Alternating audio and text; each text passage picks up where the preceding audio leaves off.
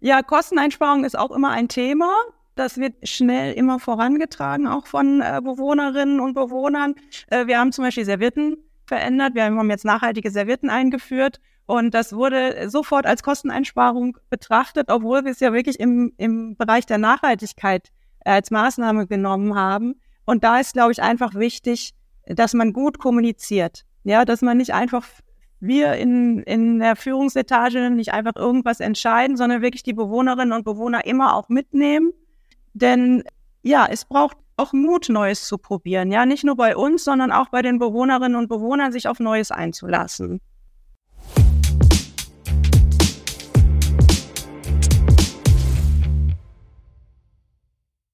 Herzlich willkommen bei Pflege Digital, dem Digital-Podcast für die Pflegebranche. Heute wieder mit einer Experts-Folge. Ähm, ausnahmsweise mal nicht zum reinen Thema, Thema, Digitalisierung, aber auch zu einem Thema, was viele in der Branche gerade bewegt und was in den nächsten Jahren, genau wie die Digitalisierung, eben auch zunehmend an Bedeutung noch gewinnen wird.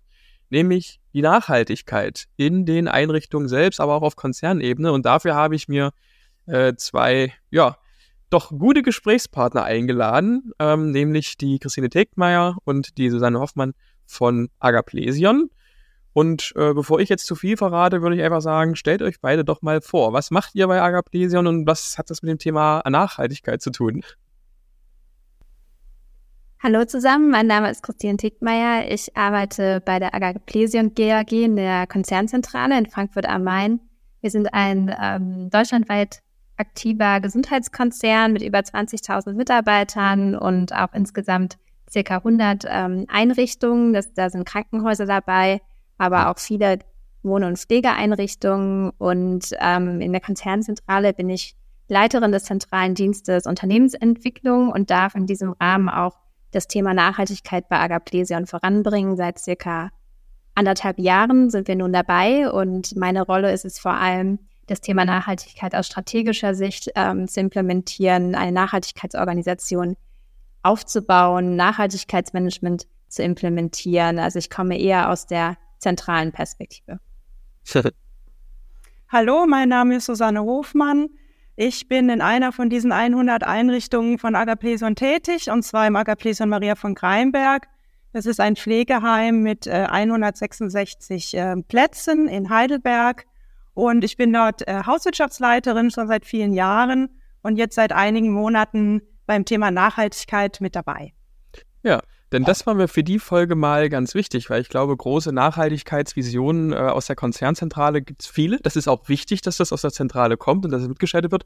Aber äh, ich sehe da auch immer ganz viele Konflikte eben mit dem Operativen, also mit den Leuten in den Einrichtungen eben, die dann eben sagen, das ist ja alles schön, was man sich so zentral ausdenkt, aber in der Praxis vielleicht auch nochmal schwierig mit dem, keine Ahnung, zum Beispiel fleischfreien Freitag oder wie auch immer. Ähm, da gibt es, glaube ich, einige äh, Anekdoten, einige Punkte, über die wir hier heute sprechen können. Und äh, wie gesagt, das ist, glaube ich, ein cooler Mix, dass man einmal die Perspektive aus der Zentrale hat und einmal die Perspektive aus der Einrichtung. Und da würde ich mich gerne heute mit euch ähm, langhangeln. Der eine oder andere wird es vielleicht auch noch wissen, der Herr äh, Dr. Horneber war auch äh, Anfang des Jahres mal hier mit im Podcast dabei, über den kam dann auch der Kontakt zustande. Das heißt, Agaplesion ist jetzt auch keine, keine Unbekannte, also generell in der Branche nicht, aber hier im Podcast auch nicht. Und ähm, ich würde dann einfach erstmal mit so einem, mit etwas konzeptionelleren starten. Und zwar, warum ist denn das Thema Nachhaltigkeit ähm, auch in der Gesundheitswirtschaft heute so wichtig? Also was, was macht das für euch aus? Warum investiert ihr da eben Zeit und Ressourcen rein? Äh, was erhofft man sich davon? Ja, also ich denke, es ist ähm, unbestreitbar, dass sich das Klima wandelt. Ich denke, da ähm, sind wir uns alle einig. Und ähm, wir bei Agaplesion sind uns natürlich auch vollkommen bewusst, dass wir auch Teil des Problems sind. Also durch unsere Dienstleistungen, die wir erbringen, ähm, leisten wir auch einen Beitrag dazu, dass der Klimawandel ähm, voranschreitet. Es ist ja so, dass ähm, deutschlandweit über fünf Prozent der Treibhausgasemissionen der Gesundheitsbranche zuzuschreiben sind. Und zum anderen profitieren wir aber, aber auch vielleicht von dem Klimawandel in der Form, dass wir in Zukunft ähm, Patienten, die vielleicht aufgrund von Erkrankungen, die durch den Klimawandel hervorgerufen ähm, werden, dass wir diese in unseren Einrichtungen behandeln. Also wir haben hier einen zweifachen Effekt. Und ähm, unser Anspruch ist es einfach, wir sind ein christlicher Gesundheitskonzern, wir schreiben uns ähm, die Bewahrung von Gottes Schöpfung auch sehr groß und äh, dementsprechend ist es auch unsere intrinsische Motivation, diesen Klimawandel, den wir mit beeinflussen, auch zu reduzieren und unseren Beitrag zu leisten, um ähm, ja in eine gesunde Zukunft auch blicken zu können. Ähm, mhm. Das zum einen und zum anderen ähm, haben wir auch immer mehr Mitarbeiterinnen, die sich für das Thema engagieren, sich für das Thema interessieren. Ähm, da kann auch die äh, Susanne vielleicht gleich kurz was zu sagen. Ähm, aber da haben wir auch viele ähm, Kontaktaufnahmen durch Mitarbeiterinnen, die sich für das Thema engagieren möchten und sich auch den Support von Agaplesian wünschen, aktiv das Thema anzugehen. Wie sieht es denn ähm, eigentlich bei der Regulatorik aus? Mir war so, dass es da auch in der Vergangenheit oder jetzt auch vor allem in Zukunft äh, einiges an Vorgaben auch einfach für Konzerne geben wird. Ist das auch so? Das ist richtig, ja. Agaplesien ist ja ein recht großer Konzern, ich habe es gerade schon gesagt. Und ähm, in Zukunft werden wir auch einen Nachhaltigkeitsbericht veröffentlichen müssen. Agaplesien ist jetzt erstmals 2026 betroffen für das Geschäftsjahr 2025. Und äh, da werden wir dann auch ganz klar unsere ähm, Nachhaltigkeitskennzahlen offenlegen müssen ähm, und auch und Ziele formulieren müssen, um diese eben entsprechend zu verbessern. Mhm. Also eigentlich ein, ein großes, äh, also ein guter Mix an Gründen, äh, warum man sich mit dem Thema beschäftigen sollte und äh, idealerweise eben nicht auch nur ihr bei Agapleson, sondern auch alle anderen Träger in der Branche sind davon ja äh, betroffen. Denn, ähm, wie gesagt, äh, Regulatorik kommt, äh, Mitarbeitende finden es äh, immer wichtiger, legen da immer mehr Wert drauf. Äh, vielleicht zukünftig sogar auch äh, Bewohner, Bewohnerinnen. Da kann uns Frau Hofmann gleich mal was zu sagen.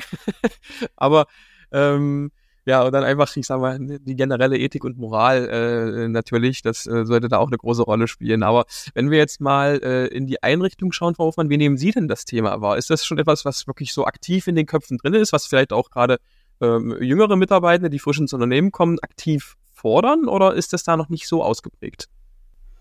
Äh, teils, teils. Ja, man kann gar nicht sagen, dass es die Jüngeren oder die Älteren sind. Ähm, wir haben immer wieder einzelne Mitarbeiter, die sich sehr stark für das Thema interessieren. Aber im, ich sag mal, im Berufsalltag ist das Thema noch nicht so implementiert, dass wir es bei jeder Tätigkeit, jeder Entscheidung mit bedenken würden. Ja, das, ähm, glaube ich, kommt noch mit der Zeit, äh, wenn es wirklich dann agaplesonweit auch ausgerollt wird. Ähm, da warten wir alle ein bisschen drauf und ähm, hoffen, äh, dass das bald im nächsten Jahr passieren wird. Ähm, bei uns in den Einrichtungen, äh, in den Wohn- und Pflegeeinrichtungen ist es ja so, dass wir ja nicht nur Mitarbeiterinnen und Mitarbeiter haben, sondern vor allem auch Bewohnerinnen und Bewohner, ja, in fast der gleichen Anzahl. Und ähm, die sind tatsächlich ähm, auch schon auf uns zugekommen und haben uns äh, darauf hingewiesen, dass wir doch das eine oder andere etwas nachhaltiger gestalten könnten. Ja, das fand ich ganz toll. Und wir sind da im engen Austausch äh, auch mit äh, unseren Heimbeiräten und da ist immer wieder dieses Thema Nachhaltigkeit auch auf dem Tisch. Und teilweise kommen auch Maßnahmen, die wir jetzt ganz toll finden, nicht gut an, muss man auch dazu sagen. Also dieser berühmte Wedgie Day kam bei uns ganz schlecht an. Ah, ihr habt es ausprobiert mal. Wir haben es ausprobiert tatsächlich, ähm, aber ähm, es ist nun mal einfach bei uns so, dass Bewohnerinnen sich ja schon sehr an die Struktur in einem Pflegeheim anpassen müssen und ähm, an die Abläufe. Und ähm, das Thema Essen ist ein sehr wichtiges äh, im Pflegeheim, ähm, bringt auch Struktur in den Tag. Und ähm, das ist auch ein Thema, bei dem wirklich Bewohner einfach noch selbst bestimmen sollten und ähm, auch können. Und dann ist die Frage, braucht es einen Veggie Day, wenn wir sowieso schon auch ein vegetarisches Menü jeden Tag anbieten und schon 40 Prozent unserer Bewohnerinnen und Bewohner dieses vegetarische Menü wählen. Ja, für die, für die Bewohnerinnen kommt das wahrscheinlich so ein bisschen rüber wie, ach ja, jetzt will man ja auch noch an Kosten sparen und deswegen kein, kein Fleisch sich reinholen, oder? ja, Kosteneinsparung ist auch immer ein Thema.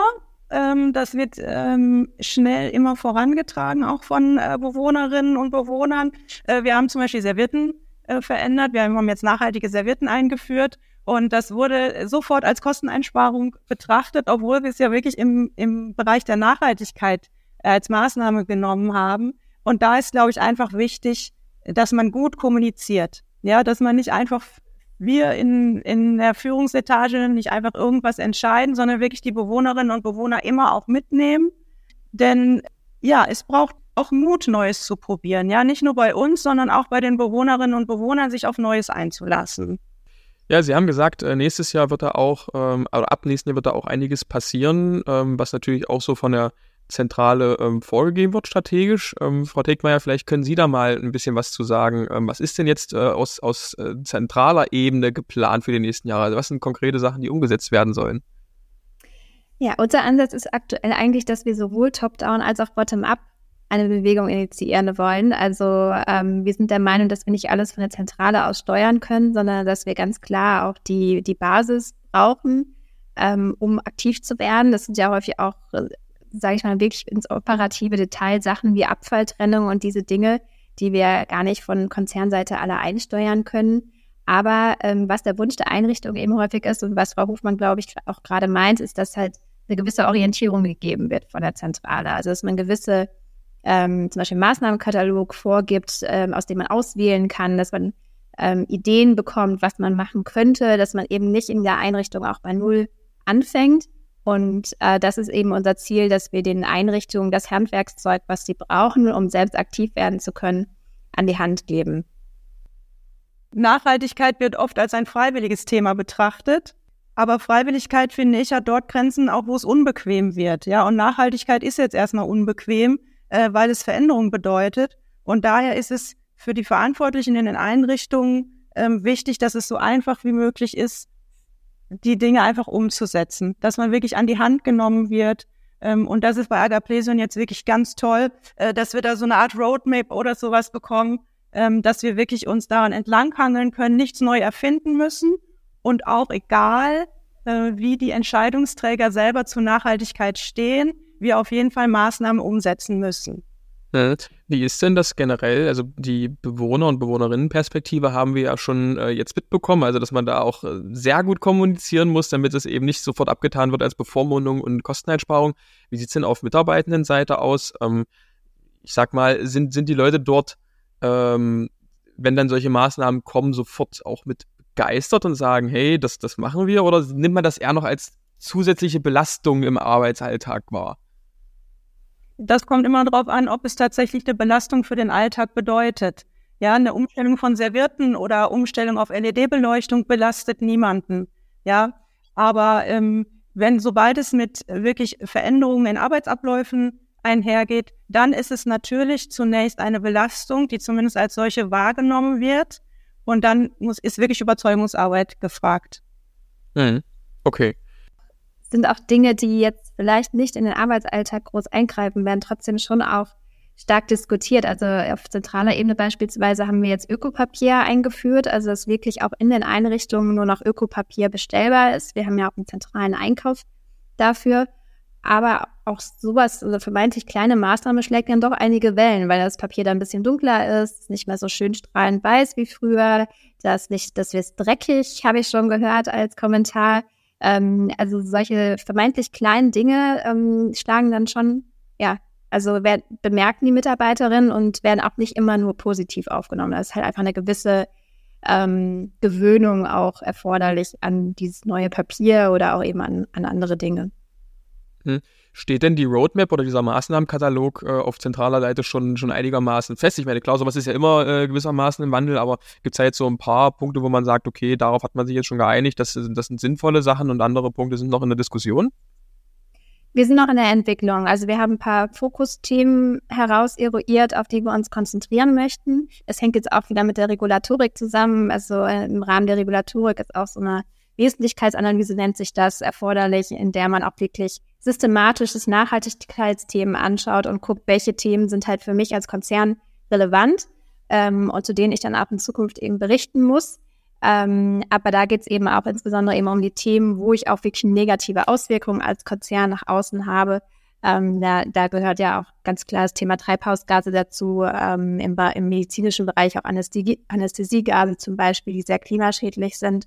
Und so eruieren wir halt aus der Wesentlichkeitsanalyse heraus verschiedene Themen, auf die wir uns äh, fokussieren möchten und für die wir dann eben auch solche so eine Roadmap äh, entwickeln möchten. Also es wird eine, sukzessive Sache auch sein. Wir werden jetzt nicht ähm, direkt eine umfangreiche Roadmap haben, sondern die wird wahrscheinlich nach und nach ähm, sich aufbauen und nach und nach auch, auch größer werden, eben nach Bearbeitungsstand der einzelnen Themen.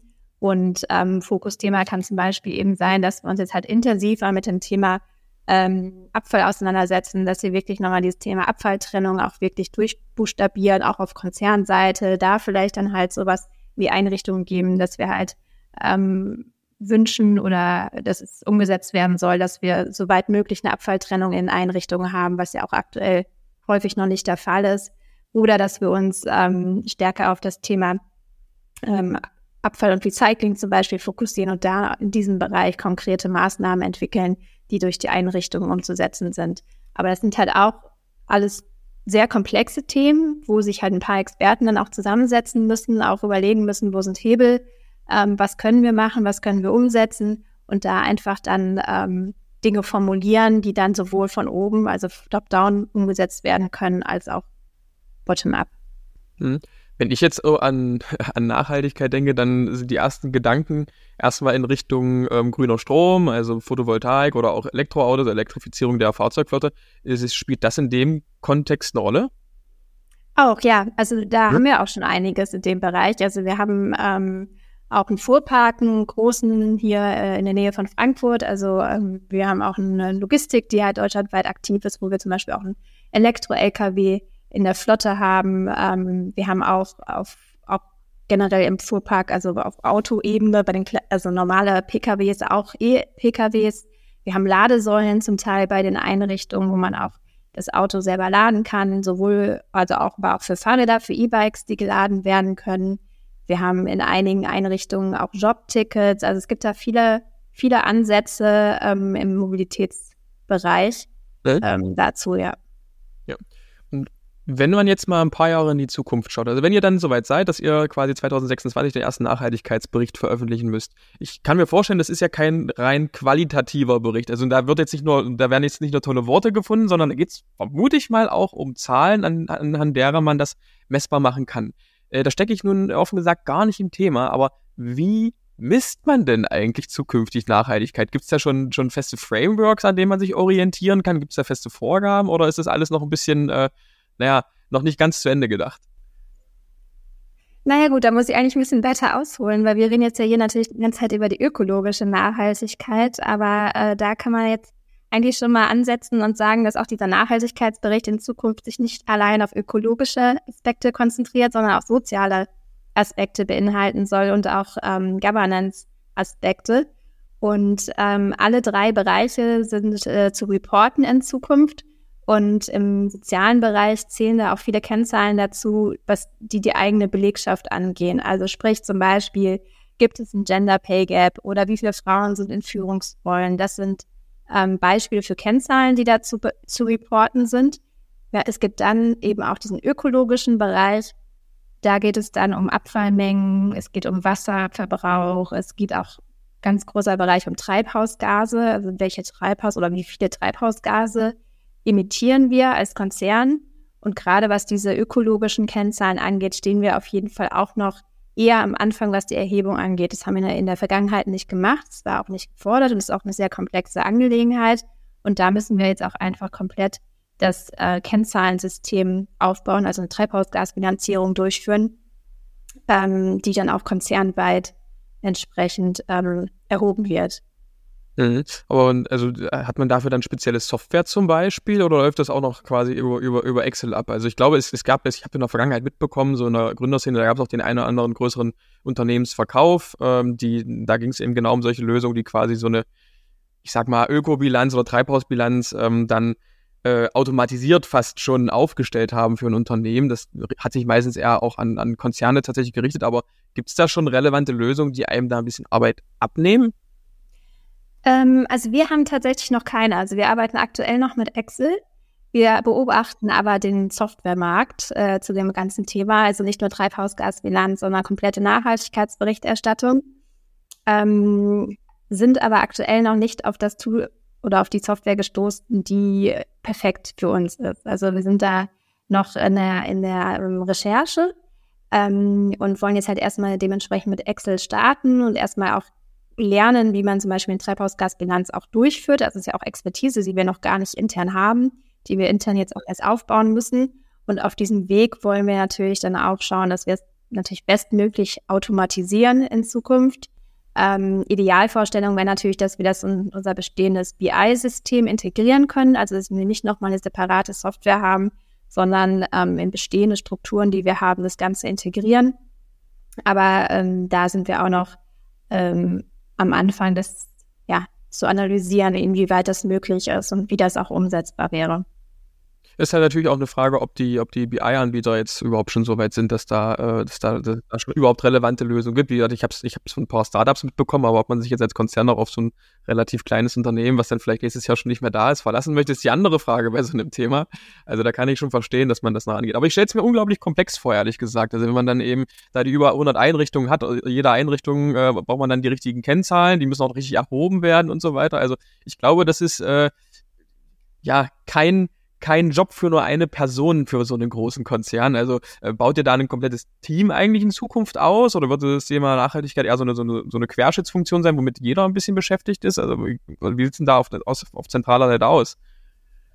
Also perspektivisch ist, ist es auf jeden Fall eine Querschnittsaufgabe aus meiner Sicht. Also im Endeffekt muss jeder Bereich, sei es Bau, sei es Catering, sei es Reinigung, diesen Gedanken mit hegen. Also bei jeder Entscheidung auch diese nicht nur eine ökonomische Entscheidung treffen, sondern auch aus ökologischen Aspekten ähm, die Dinge betrachten. Deswegen ist es aus meiner Sicht nicht, nicht ausreichend, wenn es da irgendwie eine Abteilung gibt oder eine Person in der Zentrale, die da irgendwie Nachhaltigkeit macht, sondern es muss wirklich generell überall ähm, gelebt werden. Und ähm, in der Zentrale ist es halt vor allem jetzt auch unsere Aufgabe, diese, diese regulatorischen Aspekte, die ich schon beschrieben habe, äh, aufzubauen, die Strukturen dazu aufzubauen, äh, die Kennzahlen aufzubauen. Ähm, und dazu haben wir, ähm, ja, also wir haben keine eigene Abteilung dafür aktuell, sondern es ist bisher eben Teil der Unternehmensentwicklung gewesen. Ähm, und ich habe noch, noch eine Kollegin aus einer anderen Abteilung, die zu dem Thema intensiv mitarbeitet. Aber wir planen jetzt 2024 das Team etwas auszuweiten, äh, eben da die Themen sehr komplex sind und wir mehr Unterstützung benötigen. Hm. Und wie sieht das auf Einrichtungsebene aus? Gibt es dort dann auch äh, den, den einen oder die eine Nachhaltigkeitsbeauftragte sozusagen, die dafür verantwortlich ist? Oder eigentlich müsste man es ja da genauso denken, dass das eine Querschnittsthema wird. Also da muss ich sowohl die Einrichtungsleitung mit beschäftigen, als auch die PDL, als auch die Leitung von der Hauswirtschaft, als auch eben dann die, die, die, die, die, die, die, die Fach- und Hilfskräfte und so weiter. Wie sehen Sie das denn, äh, Frau Hofmann? Genau so sehe ich das auch ja, dass sich im Grunde jeder damit beschäftigen muss, aus jedem äh, Professionsbereich. Und ähm, zurzeit machen wir das auch nur sehr sporadisch, ähm, dass wir in verschiedenen Gremien dieses Thema auch äh, publik machen, äh, in Mitarbeiterforen, in äh, Bereichsleitungssitzungen und so weiter. Und ähm, so ganz unprofessionell arbeiten wir ja quasi schon immer an diesen Themen auch mit bei Entscheidungen ähm, von Investitionen. Aber ähm, das ist genau das. Im Grunde muss jeder Mitarbeiter irgendwann dieses Thema genauso priorisieren wie Hygiene oder Arbeitssicherheit. Ja, ist halt die Frage, wie man das dann äh, schlussendlich, also wie man Leute dann dafür begeistern kann. Weil ich sag mal, es gibt natürlich ein paar Leute, die dafür sehr empfänglich sind, die davon von Anfang an, Sie haben es ja selber gesagt, also egal ob bei Mitarbeitern oder bei Bewohnenden, überall gibt es dann eben so Vorreiter, die sagen, nee, das ist wichtig und ich lege da Wert drauf, aber es gibt natürlich auch ganz viele, äh, wie in der Gesamtbevölkerung auch, die sich dann sagen, ja, die lassen sich so ein bisschen treiben und wollen dann natürlich aus ihrem Tun nicht so wirklich raus und wenn es mit mehr Aufwand verbunden ist, dann ist es sowieso blöd. ähm, also da ja. müssen, glaube ich, auch Einrichtungen und Zentrale echt Hand in Hand gehen, was die Kommunikationsstrategie, äh, was so das Einmassieren in die Köpfe äh, angeht, oder? Ja, ich glaube, es ist illusorisch äh, zu denken, dass man wirklich jeden Mitarbeiter und jeden Bewohner bekommt, was das Thema angeht. Ähm, aber das ist wieder dieses Thema, welche äh, Position gibt man diesem Thema Nachhaltigkeit? Ja, wenn wir sagen, es hat genau die gleiche Priorität wie Hygiene, wie Arbeitssicherheit, wie Qualitätsmanagement, dann wird es irgendwann, äh, wie Christine auch schon gesagt hat, einfach zur Gewohnheit, dass dieses Thema einfach mit dazugehört. Und bis dahin ist es natürlich ein weiter Weg und wir werden viele Rückschläge erleben, ja, bis wir wirklich jeden Mitarbeiter oder fast jeden Mitarbeiter wirklich ähm, dabei haben und dass der Mitarbeiter akzeptiert, ja, das gehört jetzt zu meinem Arbeitsalltag. Hm. Ich sehe da ähm, eine Parallele auch zur Digitalisierung. Es gibt mehrere Parallelen zur Digitalisierung, aber so als Thema. Ähm, und ähm, das eine ist natürlich die Kommunikation, wie nimmt man die äh, Mitarbeitenden und Bewohnenden mit, ja.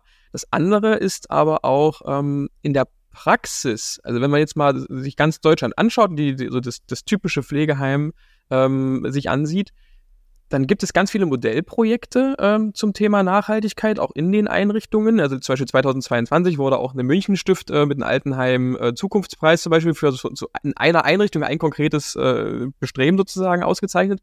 Ähm, aber es ist natürlich in der Fläche noch nicht so weit verbreitet, weil es, wie die Digitalisierung auch, natürlich mit gewissen ähm, ja, finanziellen Herausforderungen einhergeht. Also ich glaube, Nachhaltigkeit, das gibt's ja nicht unbedingt jetzt in der kurzen Frist zum Nulltarif. Also klar, langfristig ist die richtige Entscheidung, total. also auch, auch, auch aus reiner Kostensicht, sage ich mal. Sie hatten es ja am Anfang schön, schön erläutert, Frau Dickmeyer, was da auch, ähm, ich sag mal, ökonomisch dahinter steckt. Aber äh, in der kurzen Frist ist es ja auch finanziell mitunter eine Mehrbelastung. Lässt sich das denn äh, im typischen Pflegeheim-Alltag so stemmen? Ja gut, ähm, zahlenmäßig, äh, glaube ich, können wir das noch gar nicht so sagen. Ja, es wird sicherlich Bereiche geben, wo wir Einsparungen haben, äh, wie in der LED-Beleuchtung. Ja, damit sparen wir Strom ein. Ähm, vielleicht auch ähm, in der Reduzierung von Abfall. Ja, ähm, das sind dann, ich denke, kleine Stellschrauben, in denen wir dann quasi darüber ein bisschen Geld generieren, um dann andere Maßnahmen umsetzen zu können. Es gibt, glaube ich, auch Förderprogramme, die man eventuell nutzen kann. Aber da bin ich tatsächlich äh, nicht so im Thema. Frau Tegmer, ist es denn auf, auf, auf zentraler Seite ein Thema, die Refinanzierbarkeit der Nachhaltigkeit? Ja, das ist natürlich ein Thema und es ist ja jetzt auch kein Geheimnis, dass die Gesundheitsbranche ähm, starke finanzielle ja, äh, Schwierigkeiten zurzeit hat. Und dementsprechend ist es natürlich auch so, dass die Ökonomie zurzeit äh, dann doch noch die höhere Priorität häufig hat. Also das lässt sich leider nicht vermeiden. Ähm, dementsprechend können wir aktuell einfach nicht Maßnahmen umsetzen, die ähm, extrem hohen Investitionen bedürfen, aber eben einen hohen ökologischen Effekt haben. Dementsprechend konzentrieren wir uns auf Maßnahmen, bei denen wir uns beides erhoffen, bei denen wir denken, äh, dass sie äh, zum einen ökologisch ähm, was bringen, aber sie zum anderen auch ökonomisch vielleicht sogar eine Einsparung bedeuten. Und äh, Susanne hat gerade schon das Thema Abfall genannt, das ist ein gutes Beispiel. Also Abfallmanagement zum Beispiel wenn man das ein bisschen ähm, professionalisiert, äh, die Abfallströme stärker monitort, ähm, optimiert, kann man in dem Bereich auch sehr viel ähm, auch auf finanzieller Ebene einsparen. Mhm. Ja, und ansonsten für die großen Investitionen wäre es natürlich echt förderlich, äh, wenn dann auch äh, vom Bund zum Beispiel oder von den Ländern entsprechende Förderprogramme aufgelegt werden. Ich meine, wenn sie es schon voraussetzen, dass gerade eben auch äh, äh Pflege und, und Klinik ähm, das umzusetzen haben bis äh, 2025, 2026 aufgrund der Regulatorik, äh, dann muss ja irgendwoher auch eine Hilfe kommen, weil wie gesagt, äh, die finanziellen Probleme der Branche, die sind uns allen bewusst und jetzt on top noch digitalisieren und, on top noch nachhaltig werden wir eben in den nächsten drei Jahren, ja, stelle ich, stell ich mir als ganz schönes Mammutprojekt vor. Es gibt natürlich vereinzelte Förderprogramme, da bin ich jetzt auch nicht so tief im Thema, das macht eine Kollegin ähm, von mir. Aber wir sind natürlich als Konzern auch immer mit der De Minimis-Regelung etwas eingeschränkt, äh, was die Möglichkeiten angeht, diese dann auszuschöpfen.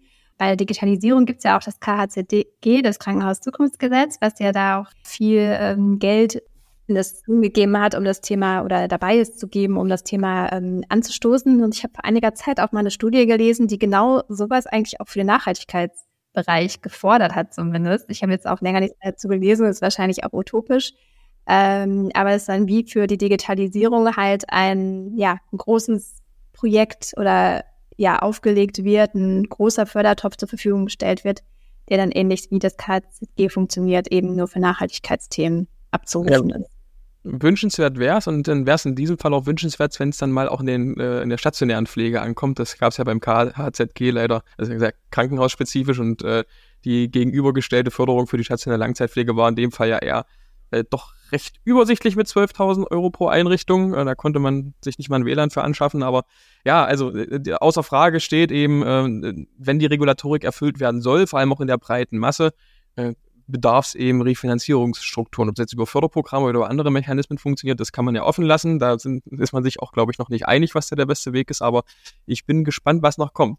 Ähm, bevor wir hier ähm, den, den, den Wrap-up machen, ähm, wir hatten jetzt schon vom Veggie Day gehört, dass der nicht so gut ankam, äh, Frau Hofmann. Wir hatten gehört von den äh, recycelten Servietten, dass die auch noch nicht so ganz super ankamen. Ähm, Gibt es denn richtige Positivbeispiele, die wiederum gut funktioniert haben, wo Sie sagen, also klar, also die LED-Lampen hatte ich schon äh, gehört, auch das Thema Abfall und so weiter, aber gab es denn andere Sachen, wo Sie überrascht waren, wie gut es dann eigentlich ankam oder dass es halt so, so zwar nachhaltig geworden ist, aber den anderen gar nicht aufgefallen ist im, im Betrieb? Wir haben ganz unabhängig eigentlich vom Thema Nachhaltigkeit in Corona-Zeiten ein Gartenprojekt gestartet. Das hatten wir eigentlich gestartet, um den Bewohnern die Möglichkeit zu geben, sich äh, auch in Corona-Zeiten aktiv ähm, mit einzubringen. Und äh, der Garten war ja nun mal einfach ähm, auch in Corona-Zeiten ein freier Raum, den konnte man so viel nutzen, wie man wollte, als in Innenräumen nicht viel möglich war. Und ähm, das ist ähm, so positiv aufgenommen worden, dass jetzt mittlerweile Bewohnerinnen äh, säen und pikieren und pflanzen und gießen und äh, ernten. Und wir haben mehrere Gemüsebeete und Heilpflanzenbeet und so weiter, Obststraßen angelegt. Und das hat zwar jetzt in erster Linie nichts mit Nachhaltigkeit zu tun, aber es bringt das Thema Natur sehr nahe an den Menschen heran. Und das ist, glaube ich, sehr gut, denn diese Nähe zur Natur erzeugt einfach Emotionen, ja, und auch ähm, das Bedürfnis, die Natur zu schutz, schützen. Und davon ausgehend haben wir tatsächlich jetzt schon ein paar Bewohner, ähm, die sehr ähm, sorgsam zum Beispiel selber auch mit Strom und Wasser umgehen. Ja, die selber sagen, ah, ich gehe, ich verlasse das Zimmer, ich schalte jetzt doch äh, das Licht aus. Ja, oder ich muss vielleicht nicht dauernd ähm, äh, das Wasser laufen lassen. Und ähm, das gleiche äh, Prinzip haben wir auch bei Mitarbeitern, dass die jetzt manchmal sagen, ach nee, ich nehme jetzt doch lieber die Treppe und nehme nicht den Aufzug. Das wird sich jetzt in dieser Gesamtbilanz nicht groß äh, auswirken, aber emotional, glaube ich, ist es gut, um die Mitarbeiter für dieses Thema zu begeistern, um dann vielleicht zukünftig Maßnahmen besser umsetzen zu können oder schneller ja. Akzeptanz zu finden für diese Maßnahmen. Ja, das glaube ich auch. Thema Treppe laufen habe ich auch letztens eine tolle Maßnahme gehört. Das war allerdings aus dem Krankenhaus von uns. Die haben im Treppenhaus ähm, Süßigkeiten ausgehangen, wenn man die Treppe gelaufen ist, sich immer bedienen konnte, um so einen Anreiz zu schaffen, nicht den Fahrstuhl zu nehmen. Auch sehr clever. Ja, das sind auch so, so, so, so kleine Maßnahmen, wo ich sage, ey, ähm, auch wenn es jetzt vielleicht in der ganzen gesamten Großbilanz nicht den Rieseneinfluss hat, wie Sie gesagt haben, man, aber ich glaube, in den Köpfen verändert das schon was und auf kleiner Ebene muss man ja irgendwo mal anfangen und von daher ich finde es cool, wie ihr das handhabt, also dass man einfach äh, sich zu dem Thema bekennt, dass man auch gleichzeitig noch sagt, hey, wir legen einen gesunden Pragmatismus an den Start. Wir haben jetzt noch nicht alles bis ins Jahr 2040 vorausgeplant. Die Roadmap ist jetzt auch noch nicht zu 100 Prozent fertig, aber wir starten einfach mal, weil ich glaube, äh, ein gesünderes Zeichen äh, an die Welt da draußen kann es nicht geben. Und wer da noch mehr zu erfahren möchte, Frau Dickmeyer, Sie haben äh, äh, auch ein Buch dazu äh, mitgeschrieben, ne? Richtig. Wir haben ähm, ein Buch geschrieben, ähm, wir ist äh, Dr. Markus Horneber, unser Vorstandsvorsitzender, Claudia Möller, meine Kollegin aus dem Zentralen Dienst Forschung und Entwicklung und Innovationsmanagement und ich. Und wir haben gemeinsam mit dem Kohlhammer Verlag ein Buch geschrieben zu Nachhaltigkeitsmanagement im Gesundheitswesen, in dem wir von unserer Reise zum Thema Nachhaltigkeit berichten. Also es ist ein Praxisbuch für die Praxis.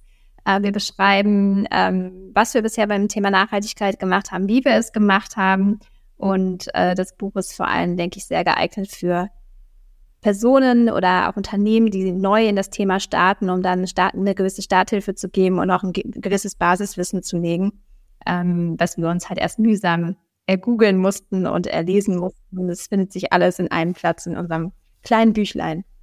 Tja, würde ich sagen, äh, Empfehlung an alle, eigentlich, eigentlich an alle, nicht nur an alle, die sich für Nachhaltigkeit interessieren, sondern wirklich an alle. und äh, ja, dann Vielen Dank für eure Zeit und für die authentischen Einblicke, sowohl aus der Zentrale als auch in der Einrichtung selbst. Ähm, ich würde mich freuen, wenn es dann in ein paar Jahren vielleicht mal wieder ein kleines Update gibt, wie sich das seitdem entwickelt hat. ja, gerne. Wir planen ja auch schon unser Folgebuch sozusagen äh, für dann, wenn wir weiter sind. Und ähm, genau, also wir, wir arbeiten auf jeden Fall mit Hochdruck dran und hoffen, dass wir immer mehr Leute auch für das Thema begeistern können und mitnehmen können. Tja, wünschenswert ist es. Frau Hofmann, Frau Tegmeier, ganz lieben Dank und bis bald. Bis bald. Vielen Dank. Tschüss.